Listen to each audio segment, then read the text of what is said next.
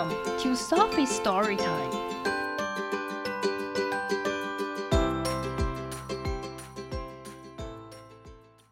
Today's story is The Rainbow Fish by Marcus Pfister, illustrated by Alison James. A long way out in the deep blue sea, there lived a fish. 在很远很远的深蓝色大海里，住着一条鱼。Not just an ordinary fish, but the most beautiful fish in the entire ocean. 这不是只普通的鱼，而是在整个海洋里最漂亮的鱼。His scales were every shade of blue and green and purple. 它的鳞片是各种深浅不一的蓝色、绿色和紫色 ，with sparkling silver scales among them。中间还有闪闪发光的银色鳞片。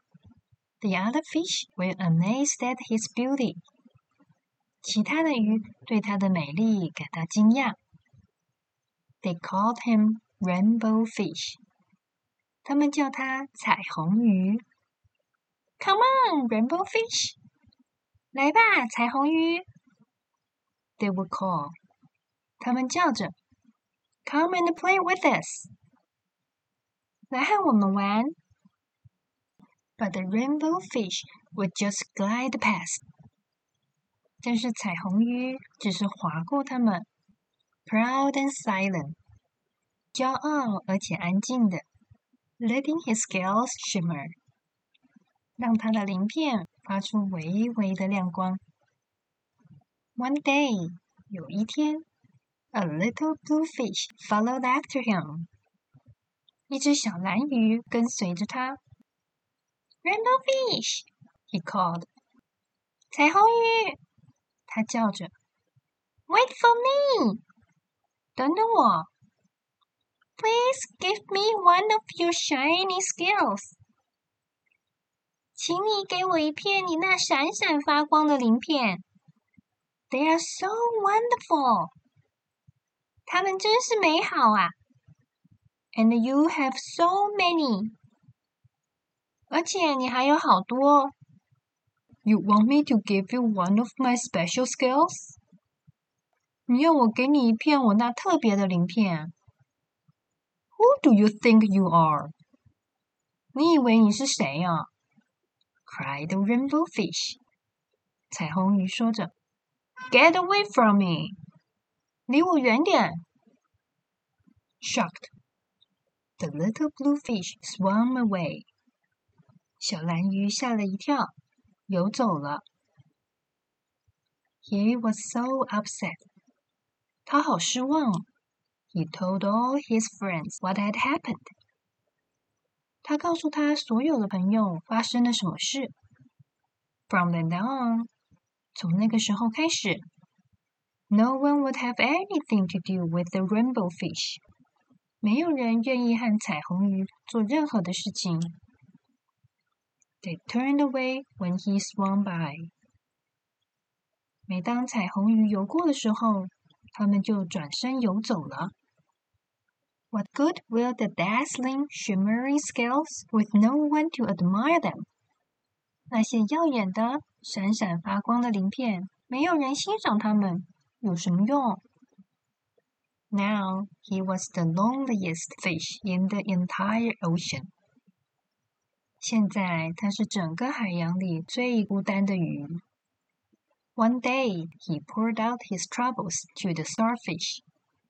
有一天，他对海星倾诉他的困扰。I really am beautiful。我真的很漂亮。Why doesn't anybody like me？ 为什么没有人喜欢我？I can't answer that for you。我没有办法回答你这个问题，say the starfish。海星说，But if you go beyond the coral reef to a deep cave, you will find a wise octopus。但是如果你越过珊瑚礁，进入一个深洞，你就会发现聪明的章鱼。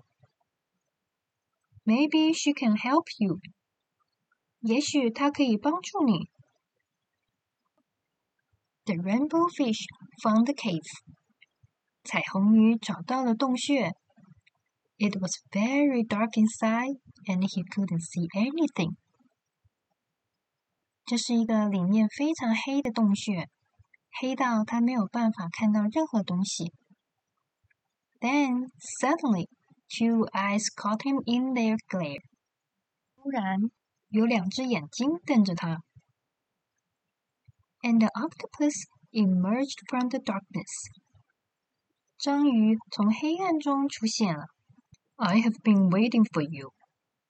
我一直在等你。Said the octopus with a deep voice. 章鱼用很低沉的声音说话。 The waves have told me your story. 波浪已经告诉我你的消息。This is my advice. 这是我的建议。Give a glittering scale to each of the other fish. 给那些每一条鱼一片亮晶晶的鳞片。You will no longer be the most beautiful fish in the sea. 你就再也不会是海里最漂亮的鱼了。but you will discover how to be happy. 但是你会发现如何变快乐。I can't，我不行。The rainbow fish started to say，彩虹鱼开始说。But the octopus had already disappeared into a dark cloud of ink。 但是章鱼已经在一团黑墨云当中消失了。Give away my scales，把我的鳞片送给别人。My beautiful shining scales，我漂亮又闪闪发光的鳞片。Never，不会的。How could I be happy without them？没有了它们，我怎么会变快乐呢 ？Suddenly, he felt the light touch of a fin.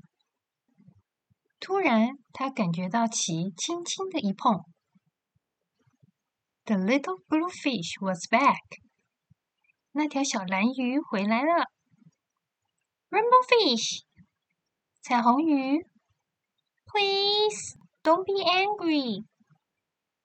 请不要生气。I just want one little scale。 我只要一小小片鳞片。The rainbow fish wavered. 彩虹鱼心里有点动摇了。Only one very, very small shimmery scale.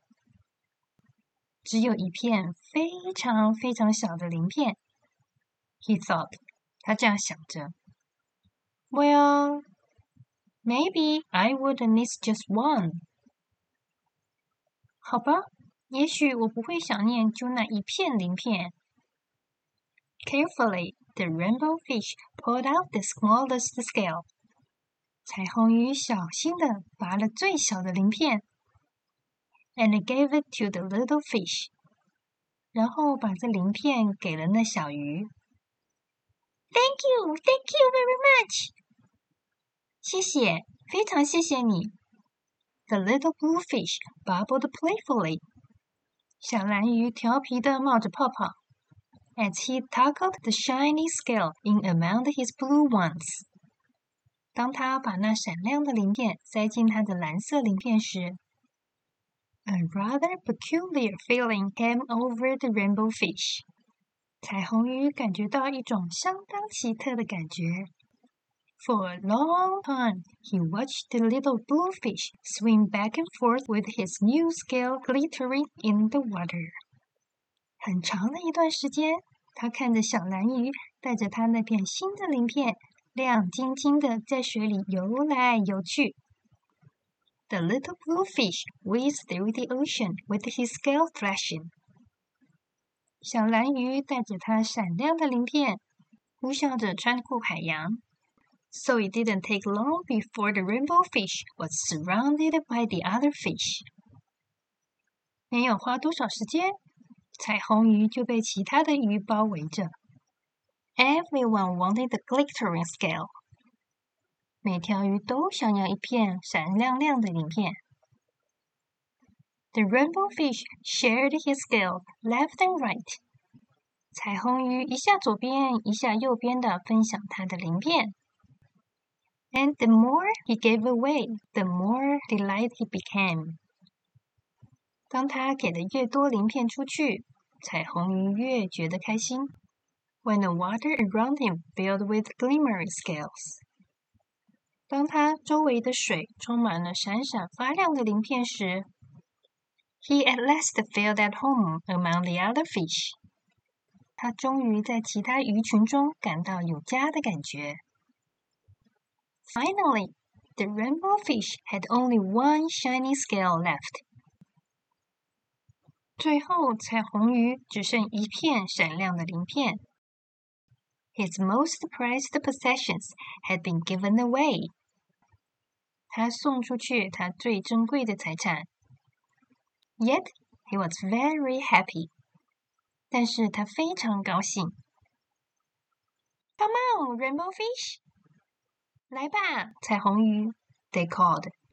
他们叫着他。Come and play with us. 来和我们一起玩。Here I come. 我来了。Say the rainbow fish. 彩虹鱼说着，and happy at the splash，而且非常开心的又受到大家的欢迎。He swam off to join his friends. 他游去加入他的朋友们。The end.